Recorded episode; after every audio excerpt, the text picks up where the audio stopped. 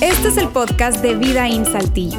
Nos alegra poder acompañarte durante los siguientes minutos con un contenido relevante, útil y práctico.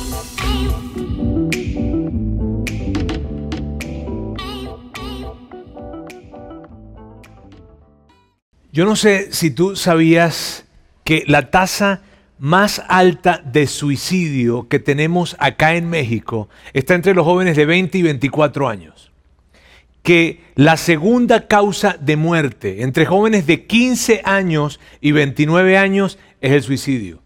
Y que los registros de suicidio que tenemos acá en nuestro país, en México, comienzan con niños de 10 años. Y yo sé que si tú eres padre y yo te digo esto, esto te genera muchísima tensión. Eso sin hablar de, temas de deserción escolar, de temas de embarazos en adolescentes, el tema de las adicciones, el tema de el alcoholismo en tiempos de secundaria, en los chavos de secundaria que está creciendo de una manera increíble. El asunto de la depresión, que los expertos en salud mental de México dicen que será la cuarta ola de la pandemia y que la población más vulnerable de esta depresión es justamente los chavos adolescentes y los jóvenes. Y el asunto con esto es que cuando estás en medio de, de, esa situación de depresión, y es lo que ellos comentan, llegas a estar en una posición de incapacidad incapacidad de tomar buenas decisiones, incapacidad de enfrentar retos, incapacidad de vivir la vida de la manera saludable y adecuada y te lleva inclusive a ese tipo de decisiones que desencadenan algo tan fatal como un suicidio, autolesiones inclusive y paremos de contar. Ahora, tú, tú estás viendo esto y puede que tú me digas, Roberto, yo no me conecté hoy domingo a esta transmisión para sentirme como me estoy sintiendo. Y yo te entiendo, te lo aseguro que te entiendo. Pero sabes, esta es nuestra realidad. Es lo que estamos viviendo hoy en día. Y si tú no eres papá, de repente tú estás escuchando lo que estoy hablando en este momento y dices, bueno, esto, este tema pareciera que es como para padres más bien, yo como que me voy a desconectar. Yo te diría, por favor, no vayas a cometer el error de desconectarte, te lo pido por favor, no. ¿Por qué? Porque mira bien, tú y yo estamos en medio de un mundo o de una sociedad que está moldeando un pensamiento y que ese pensamiento genera el tipo de resultado que hoy en día estamos teniendo del que te acabo de hablar. Entonces, muy probablemente ahora tú te encuentras eh, defendiendo alguna causa, eh, eh, interpretando la vida o tomando decisiones en base a algo que tú crees que es, el, que es lo que debe ser o que es lo normal o que así deben ser las cosas, pero no te has dado cuenta que hay un pensamiento que se colocó en tu mente y que si no tenemos cuidado, ese pensamiento puede llevarte a situaciones destructivas y complicadas. Sabes, yo estoy expuesto a eso, tú estás expuesto a eso. Así que si tú no eres padre, por favor, no te vayas a desconectar de nuestra conversación. Tim Elmore, quien es considerado un em, experto en generaciones actuales y quien yo tuve el privilegio de conocer hace algunos años en Atlanta, él trae un concepto en este tiempo muy interesante y es el siguiente, madurez artificial. Y es justamente de lo que estamos hablando el día de hoy, madurez artificial. Mira, este es un concepto nuevo y es un concepto que esto es lo que representa. Mira bien, de esto se trata. Niños que están sobreexpuestos a información que no son capaces de procesar por la cantidad de información y por el tipo de información. Pero por otra parte, están subexpuestos a experiencias de la vida real que les brinden las habilidades para que el día de mañana puedan enfrentar lo que tienen que enfrentar. Entonces mira bien, hay una sobreexposición y una subexposición. Y esto genera una madurez artificial, o sea, una madurez que no es real. Y fíjate, esto no tan solo tiene que ver con lo que nuestros niños, chavos, están expuestos, porque como padre yo lo siento, híjole, muy, muy, muy cercano. Pero no tan solo tiene que ver con lo que te digo, nuestros hijos o nuestros chavos están formando desarrollándose, sino también con jóvenes y jóvenes adultos. Y te lo digo por lo siguiente, mírame, ante, ante las preguntas fundamentales de la vida, como por ejemplo, eh, ¿qué, cuál es el sentido de la vida? ¿O eh, cuál es mi verdadera satisfacción o dónde consigo una verdadera satisfacción, de dónde proviene mi identidad o de, de dónde voy a tomar mi identidad. Y sabes, son preguntas que probablemente no nos las hacemos conscientemente o de esa manera, pero son preguntas que están presentes en tu vida, en la mía y en la vida de cualquier joven, ¿está bien? Y que debido a esas preguntas que te digo, son, están presentes en nuestra vida, tomamos decisiones, nos relacionamos, tomamos rumbos en la vida, en fin. Ahora, esta sociedad está generando respuestas para esas preguntas. Y las respuestas que está trayendo son respuestas que tienen muy poco sustento.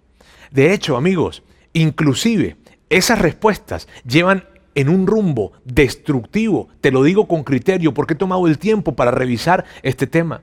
Y te digo, a, los chavos y a los no, tan chavos, a los jóvenes, jóvenes adultos, lo que ha sucedido es que de alguna forma han tomado rumbos y direcciones basados en este tipo de respuestas que están presentes en la sociedad y que si empiezas a rascarles un poco, lo que vas a conseguir allí es un pensamiento principalmente narcisista. Y justamente, amigos, esa es mi principal preocupación. Mi preocupación como, como papá, como líder, como pastor de la iglesia, esa es una gran preocupación que tengo. ¿Por qué? Porque mi preocupación tiene que ver con que esta generación vaya a terminar justamente como Narciso, el personaje de la mitología griega que estaba tan enamorado de sí mismo, tan enamorado de sí mismo, que no hacía más que contemplarse a sí mismo. Y en una oportunidad estaba viendo su rostro en el, en el, en el, agua, estaba viendo su imagen reflejada en el agua y estaba tan enamorado de sí mismo, contemplándola allí, viéndola, que se acerca para besar la imagen y terminó cayéndose y ahogándose. Y mi preocupación es que esta generación termine ahogándose en sí misma, ahogándose en un pensamiento que no tiene sustento, que no es real y que lo está llevando a una vida de muchísima miseria probablemente en términos de relaciones, en términos de emociones, en términos de plenitud. Esa es una gran preocupación. Y Tim Elmore, que habla acerca de este tema de la madurez artificial, él dice que, que, hay muchas cosas que, que han generado este asunto. Y que los padres, sin nosotros proponérnoslo, hemos caído en errores que han ayudado a que esta madurez artificial se construya.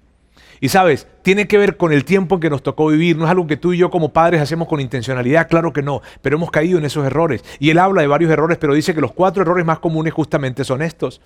Dice, arriesgamos muy poco.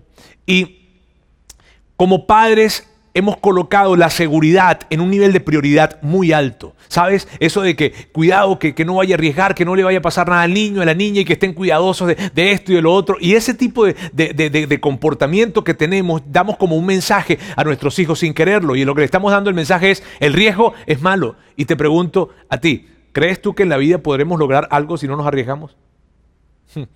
Luego dice, ayudamos muy rápido y nos hemos convertido de alguna manera como padres rescatistas, en donde queremos rescatarlos de situaciones en la escuela, de situaciones en sus amistades, en sus relaciones, en, donde estén, y queremos rescatarlos y ¡bah! vamos de inmediato y no.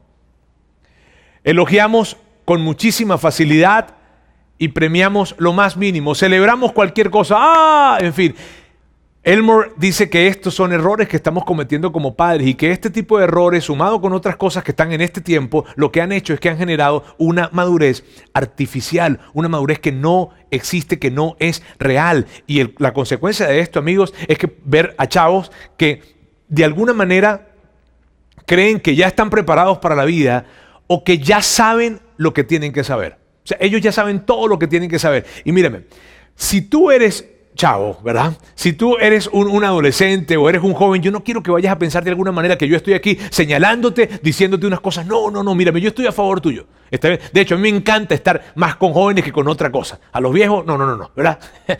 Es una broma para todos nuestros amigos. ¿Está bien? Pero mire, lo que te quiero decir es esto. No vayas a pensar de alguna manera que yo estoy en contra de ti o que estoy señalándote. No, para nada. Al contrario, lo que te quiero decir es que yo estoy a tu favor. El asunto es que hay situaciones que están pasando alrededor de ti y que inclusive a mí como padres también me alcanzan y que no quiero que, te vayamos a, a, colocar en una posición para perder el día de mañana. El asunto con esto de la madurez artificial es que las implicaciones son muy grandes y son muy complicadas. Yo me pregunto, en algún momento con todo esto de la madurez artificial. Híjole, ¿cómo, cómo hará alguien para desarrollarse en la vida eh, con este pensamiento? El pensamiento que dice que con mi talento es suficiente. Porque hay un gran culto al talento. Entonces, tú sabes, y andamos nosotros metiéndoles los padres y los adultos todos los kilos posibles cuando se trata de que, ah, mi hijo es bueno para la música, o mi hijo es bueno para los deportes, o mi hijo es bueno para las artes, en fin, y queremos de alguna manera, tú sabes, agarrar y hablar, hablar de, de, todo, de todo lo importante que es esto del talento, talento, talento, y que creemos con el talento es suficiente. De hecho, hay una generación que se está construyendo basados en ese pensamiento, de que creen que con el talento es suficiente. Y la pregunta para mí sería esa, ¿cómo se van a desarrollar en un mundo? Alguien que cree que con el talento es suficiente y que nunca se habla de carácter ni nunca se habla de otras cosas. Ah, yo, pienso esto. ¿Qué pasará con alguien que se case? Y si tú estás soltero, mírame bien. ¿Qué pasará si alguien, cuando alguien, con alguien que se case el día de mañana, con una persona que tenga una mentalidad de merecimiento? Esto de que yo me lo merezco, esto de que espere de que ella está en el matrimonio para que su esposo la haga feliz o él está en el matrimonio para que su esposa la haga feliz. ¿Ah? Cómo, cómo, enfrentarán temas de dolor, de rechazo, de traición, de presiones, en fin, ¿cómo lo enfrentarán? Cuando tú estás construyendo una madurez artificial, justamente la madurez es la que nos permite a nosotros enfrentar ese tipo de retos. Pero cuando no está presente esa verdadera madurez, entonces ¿cómo enfrentar esos retos? Amigos, eso, por eso es que estamos hablando de madurez artificial. Y vamos a seguir hablando de esto, te digo, vamos a iniciar, estamos iniciando una serie el día de hoy. La siguiente semana vamos a profundizar de lo que se trata esto de la madurez artificial. No, no puedes dejar de estar conectado. Luego vamos a hablar con un experto en este asunto y vamos a ver casos de la vida real que están sucediendo y que inclusive vamos a ver cómo poder empezar a enrumbarnos a la verdadera madurez y luego terminar con pasos sumamente prácticos para que tú y yo podamos aplicar en nuestra familia y podamos ayudar a nuestros hijos entonces a construir una verdadera madurez. Eso lo estaremos haciendo. Y mírame, si tú eres papá, tú tú sabes lo importante de esto. Tú de inmediato dices, claro, yo, yo entiendo lo importante de esto, pero si tú no eres padre, puede que de repente vayas a pensar, no, esto, más, esto es más para los padres, pero te insisto en esto, no quiero que te desconectes, te pido por favor no te desconectes. ¿Por qué? Porque tú vas a escuchar cosas que ya tú estás viviendo, que ya tú estás experimentando, las estás viendo inclusive en primera fila. Pero no, no vamos a hablar de esto como una novedad para ti, no. Lo que vamos a hablar es lo que está detrás de esto. Y eso ¿Qué es lo que me emociona de que tú puedas saber eso? De que tú puedas entonces construir criterio. Y que cuando te escuchas a un amigo, cuando escuchas a algún profesor o algún influencer, yo, tú digas, ah, hmm", tengas tu propio criterio. Y entonces digas, ah, ya, ya, ¿sabes? Y vas a poder entonces abordarlo desde otro lugar. Por eso quiero que por favor te mantengas conectado con nosotros. Ahora, lo que quiero hacer es hablarte de algo que es muy importante para nosotros, y no lo más importante. Y que, y que quiero que lo conozcas porque de allí vienen todo lo demás. Y luego quiero hablarte un poco acerca de las influencias y, y, algunas cosas y principios que está detrás de este asunto. ¿Está bien? Entonces lo primero que quiero decirte es esto. Lo más importante de todo es que nuestros hijos tengan una relación auténtica con Dios. Literalmente te digo esto. Lo más importante de todo.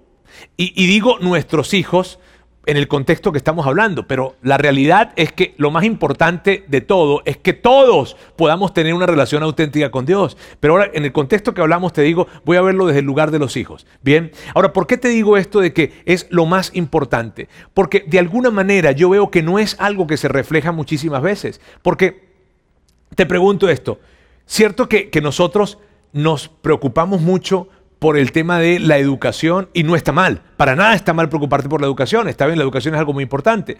Eh, eh, cierto que nos preocupamos muchísimo por brindarles oportunidades a nuestros hijos en donde eh, puedan expresarse en términos deportivos, artísticos, en fin, y que puedan conseguir ese talento y desarrollarlo, ¿cierto? Que lo hacemos. Entonces yo preguntaría lo siguiente.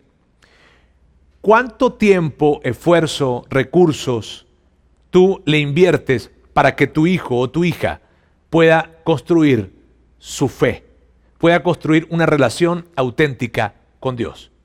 Cierto que cuando nosotros vemos lo que invertimos en términos de educación y otras cosas y lo comparamos con respecto a la fe, probablemente allí hay una hmm, una, brecha. Y quiero insistirte en esto. Lo más importante, no estoy diciendo una de las cosas más importantes, estoy diciendo lo más importante de todo es que nuestros hijos podamos construir, puedan construir una relación auténtica con Dios. Y si tú eres un hijo, quiero decirte esto. O sea, me refiero joven, adolescente. Quiero decirte, lo más importante no va a ser la universidad donde vas a estudiar, que es importante, pero no es lo más importante.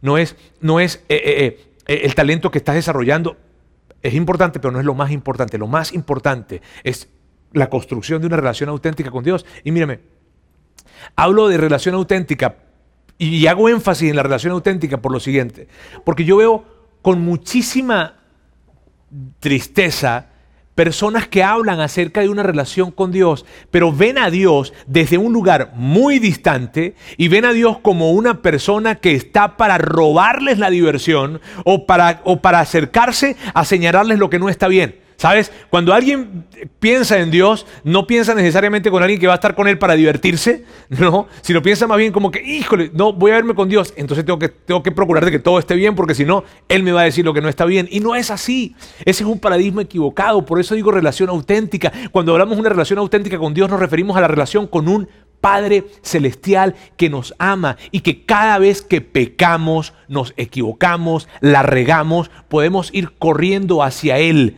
no huyendo para que no nos vaya a regañar, sino más bien corriendo hacia Él, porque en Él hay una seguridad, la seguridad de perdón, la seguridad de que nos va a recibir y no nos va a decir, mm, yo te dije que no lo hicieras. No.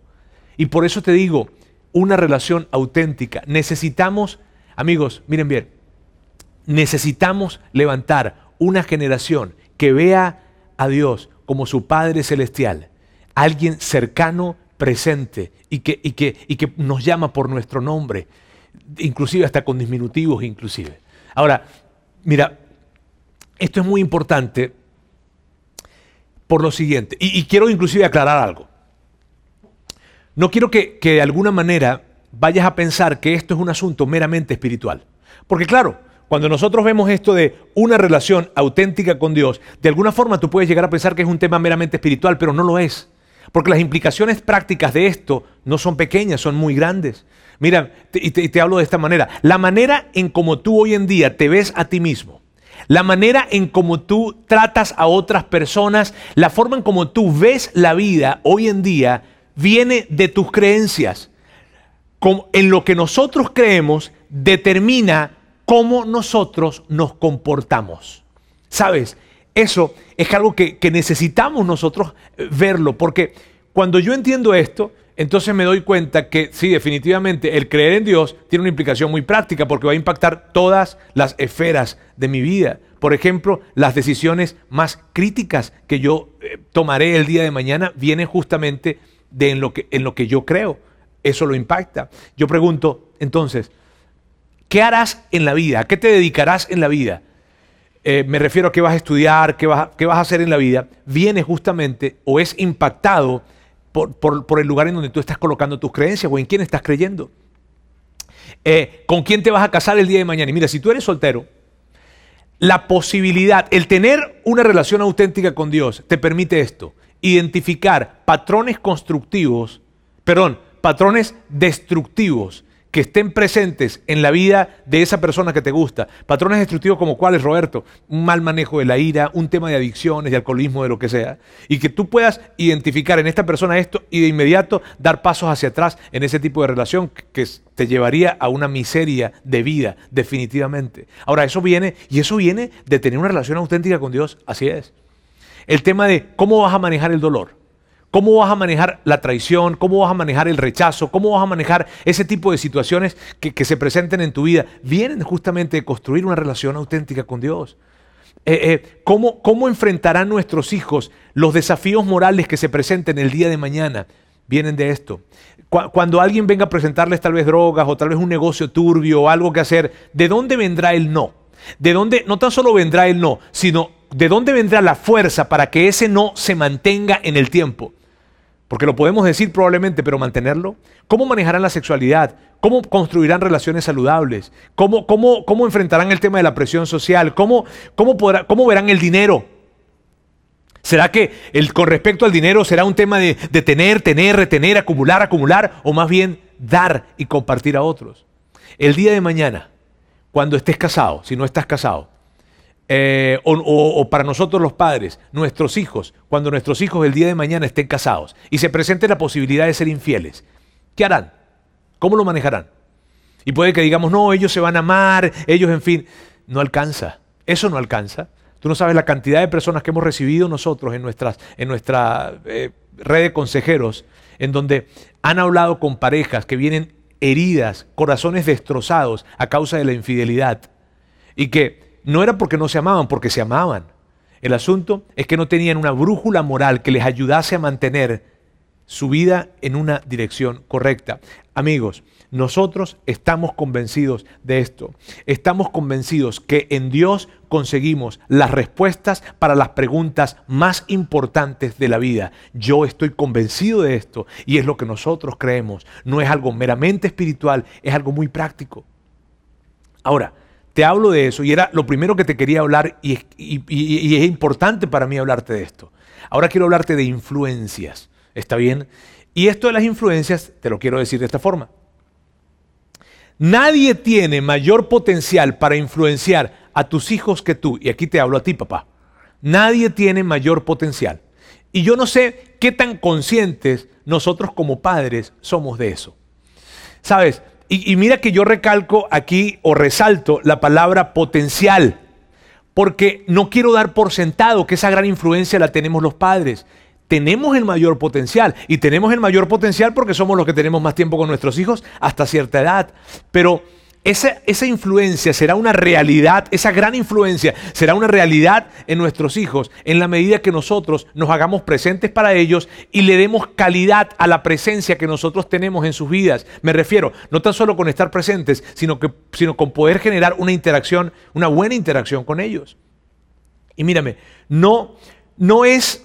Eh, no es, no es que tú y yo como padres tenemos que buscar impresionarlos con la manera o con nuestras habilidades para educarlos, no, sino más bien tenemos que impresionarlos, pero con el amor y la naturaleza de Dios. Cuando tú y yo como padres podemos realmente impresionar a nuestros hijos con el amor increíble de Dios, estamos ganando una pelea espectacular. Ahora, en el camino de la paternidad, hay algo que nosotros descubrimos, chavos, y, es algo que nosotros descubrimos como padres, y tú vas a afirmarlo definitivamente, y es lo siguiente. Los padres no somos las únicas influencias que nuestros hijos necesitan. Y si tú eres hijo, tú estás escuchando esto y estás diciendo, sí, sí, sí. Mi papá no lo sabe mucho, pero, pero sí, así es. Y mírame, los padres no somos las únicas influencias que nuestros hijos necesitan. Si tú, estás, si tú tienes padres, eh, eh, perdón, hijos eh, adolescentes, probablemente ya sabes esto. Ahora, yo, yo tengo una hija adolescente y yo entiendo muy bien que definitivamente yo no soy la única influencia que mi hija necesita. Y sabes, tú lo sabes. Tú ya, ya tú te diste cuenta de eso. Porque cuando tú de repente ves que tus hijos tienen algún tipo de, de, interés por la música, por los deportes o por algo, lo que sea, tú de repente buscas la manera de conseguir un profesor, un maestro, un tutor que les ayude a desarrollar esto, ¿cierto? ¿Por qué? Porque tú y yo sabemos entonces que nuestra influencia no alcanza. De hecho, si tienes hijos en la adolescencia, quiero que sepas algo. Tus palabras muchas veces vendrá alguien a, decirle algo y, y, probablemente le diga lo mismo que tú le estás diciendo, pero esta persona se escuchará. Entonces el tema es este. El tema es asegurarnos de que nuestros hijos tengan influencias buenas, tengan excelentes influencias. Ese es el tema. Ahora, en medio de todo esto de las influencias, hay un principio del cual nosotros como iglesia tomamos para poder construir nuestra estrategia dentro de la iglesia para ayudar y para acompañar a las familias. Y este es el principio. Dos influencias combinadas, y la palabra clave es combinadas. Dos influencias combinadas producen un mayor impacto que dos influencias separadas. Una influencia por esta parte y, esta, y otra por acá tienen una, un impacto menor, pero cuando las combinas, es, y te quiero, mira, te, quiero, te lo quiero representar de esta forma. Esta semana yo estaba leyendo acerca de los caballos de tiro. Los caballos de tiro son caballos que tienen la capacidad de poder jalar una gran cantidad de peso. De hecho, se dice que un caballo de tiro puede llegar a jalar hasta 3.600 kilos. Ahora, un caballo de tiro jala hasta 3.600 kilos. ¿Cuántos jalarían dos caballos de tiro? Pues tú dirías, si uno jala 3.600, por dos, son como más o menos unos 7.200 kilos, que, eh, como unos 7.200 kilos que, que, pudiesen jalar, ¿cierto? Pero cuando tú colocas dos caballos de tiro a jalar juntos, jalan 10.500 kilos, hasta 10.500 kilos. Y si se les entrena a ellos en eso del jalar y juntos, ellos pueden llegar a jalar 14.500 kilos. Imagínate, uno solo jala 3.600 kilos. Pero cuando los combinas, pueden llegar a jalar 14.500 kilos. Eso representa el tema de que cuando combinas dos influencias, el impacto es mayor. Salomón, quien fuera uno de los hombres más sabios de, de la historia, lo expresa de esta manera. Él dice, es mejor ser dos que uno porque ambos pueden ayudarse mutuamente a lograr el éxito. Y lo que Salomón estaba diciendo era, cuando combinas influencias, cuando combinas influencias allí, entonces vas a poder lograr tener un mayor impacto. Amigos, este principio llevado en, en, el tema de la crianza de nuestros hijos es algo que nosotros estamos convencidos que va a ser de muchísimo beneficio para esta generación. ¿Y a qué me refiero con esto? Me refiero a lo siguiente, nosotros queremos ser esa otra influencia en la vida de tus hijos cuando se trata de crecer en una relación auténtica con Dios que tiene implicaciones prácticas en toda la vida.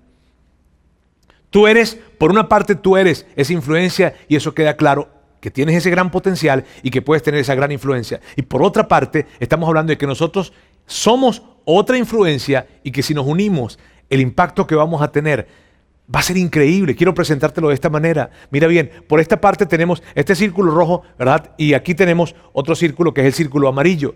Cada uno de ellos representan lo siguiente. El rojo representa la familia y la iglesia representa, perdón, y el amarillo representa la iglesia. ¿Por qué rojo en la familia? Porque tiene que ver con el amor que la familia brinda a, los, a los hijos. Y la iglesia, ¿por qué amarillo? Porque representa la luz que la iglesia naturalmente tiene en su misión. Me refiero, la luz de alumbrar el camino hacia Dios. Eso es lo que, lo que representa. Ahora, fíjate bien. La familia por una parte está interesada y definitivamente comprometida a ayudar a que los hijos crezcan con una confianza en Dios, con una relación con Dios. Y por otra parte la iglesia también estamos haciendo algo. ¿Y allí hay algún impacto? Sí, pero tal vez pequeño.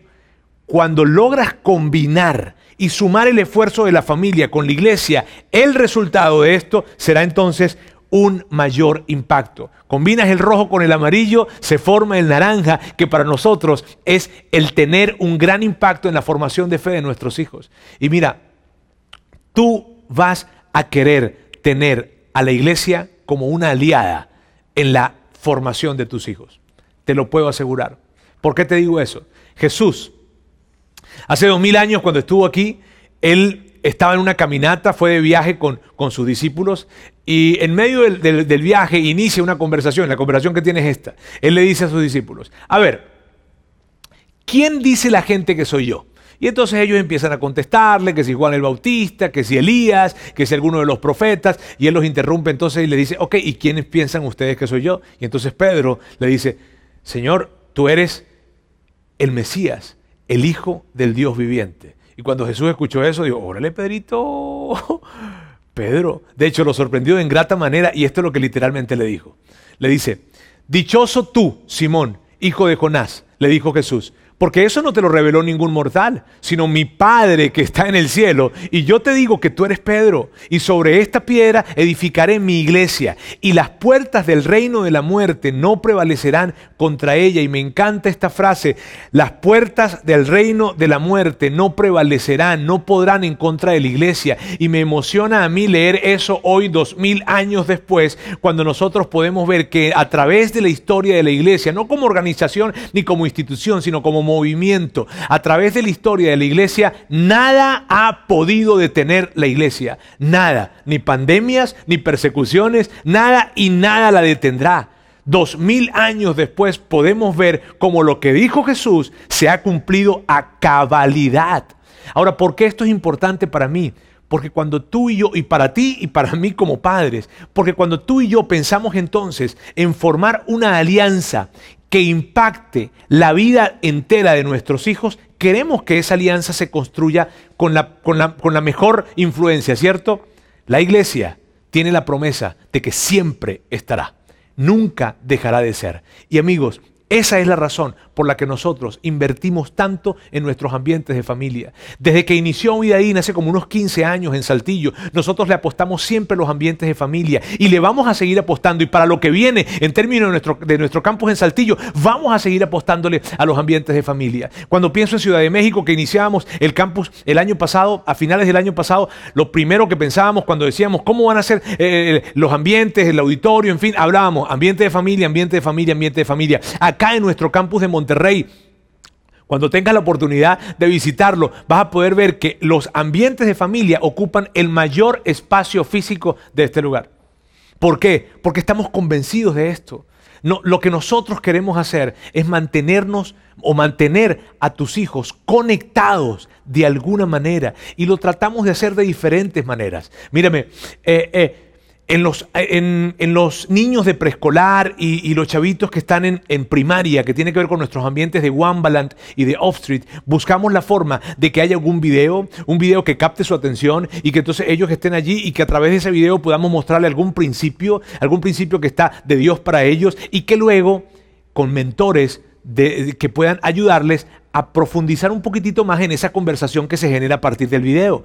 Con los chavos que están en edad de secundaria o preparatoria, buscamos traer temas que sean muy relevantes para su edad y que luego que ah, escuchen ese tema puedan reunirse con mentores y hoy lo estamos haciendo digitalmente, no hemos dejado de hacerlo y que entonces puedan reunirse con sus mentores a platicar de eso que escucharon y qué sentido tiene para ellos y qué les gusta, qué no les gusta, qué les parece y que entonces lleven, se lleven herramientas prácticas para el día a día en sus vidas. Amigos, eso requiere un gran, gran trabajo y nosotros no vamos a dejar de hacer este trabajo. Mi hija Antonella, ella tiene 15 años y yo estoy sumamente feliz cuando yo veo que alrededor de ella hay varias mentoras y hay varias personas que se convierten en una gran influencia y todas esas influencias vienen de acá. Yo no te estoy hablando en este momento como pastor, te estoy hablando como papá, como un, padre, que veo a mi hija, que tiene esas voces alrededor de ella, y yo digo, Dios, gracias. Gracias porque yo sé las voces que ella está escuchando, y estoy tranquilo con eso. Con mi hijo André, que tiene su mentora también, y que ella ya se ha convertido en, para él en una influencia en su vida. Imagínate esto, todas las noches nosotros leemos en casa un, un tipo devocional, y ese devocional justamente se lo regaló su mentora. Entonces, te quiero decir, estamos tan felices con eso cuando lo construimos juntos. Y yo lo que quiero hacer es hoy pedirte algo. Yo quiero pedirte que tú hagas todo lo que sea necesario y más para que tus hijos se mantengan conectados con nosotros. Yo quiero pedirte que construyamos esa alianza. Papá, quiero pedirte esto. Construyamos ese color naranja. Vamos a aliarnos juntos en el desarrollo de una relación auténtica con Dios de tus hijos. Fíjate, ¿qué representa eso? Representa que probablemente ese video que tus hijos tienen que ver una vez a, la semana, te sientes con ellos a verlo. No, no lo dejes, no, recuerda, recuerda lo que está en juego y la implicación práctica de esto que no es pequeña. Yo te pido esto. Siéntate con él, siéntate con ella. Y si están en edad, tú sabes, de primaria, siéntate, ves el video con ellos. Probablemente lo comentan. El que él o ella sientan que tú lo disfrutas y que están allí viéndolo. Y luego él va a tener, o eh, tus hijos van a tener la posibilidad de platicar con sus mentores. Si tú tienes hijos ya en la edad de, la adolescencia, están en secundaria o en preparatoria, pues ahí no vas a poder de repente sentarte y forzarlos algo porque definitivamente no funciona así. En esas edades no funciona así. Pero sí tú vas a poder animarlos, motivarlos, asegurarte que la conexión de internet esté libre solamente para ellos y probablemente alejarte del sitio donde están conectados para que les des libertad de platicar y hablar con sus mentores hazlo. Y chavos, si ustedes, si ustedes que están, no sé, en preparatoria, en, algún ambiente de, nuestros ambientes acá, les quiero pedir, no se desconecten. Nosotros vamos a buscar las maneras para buscar los temas que sean relevantes para ustedes y brindarles herramientas que les sean útiles en lo que están enfrentando en su preparatoria, en su universidad, en, en, la secundaria, lo vamos a hacer. Y si acaso el tema te pareció, te fastidió, no te parece enganchante, dínoslo. Dinos, ah, ese tema no me pareció y vamos a buscar otros temas. Pero no queremos desengancharnos contigo. No, queremos estar unidos y que juntos como familias formemos ese color naranja. Amigos, este es el desafío para nosotros. nosotros queremos, queremos ganar esta generación. No queremos entregar la influencia de que podemos tener en nuestros hijos a otras personas más. No queremos perder esta generación en términos de influencia, queremos ganarla y que a través de la influencia que juntos podemos construir tengamos la seguridad de que ellos van a crecer en una relación auténtica con Dios y sus vidas van a estar seguras en Él.